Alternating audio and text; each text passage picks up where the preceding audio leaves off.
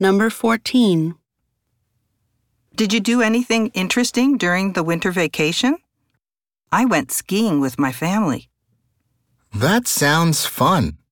I was tired of the cold and rainy weather here, so I took a trip to New Zealand. Oh, good idea. It's summer in New Zealand now, right?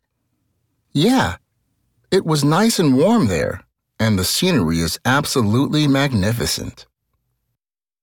Question. Why did the man go to New Zealand?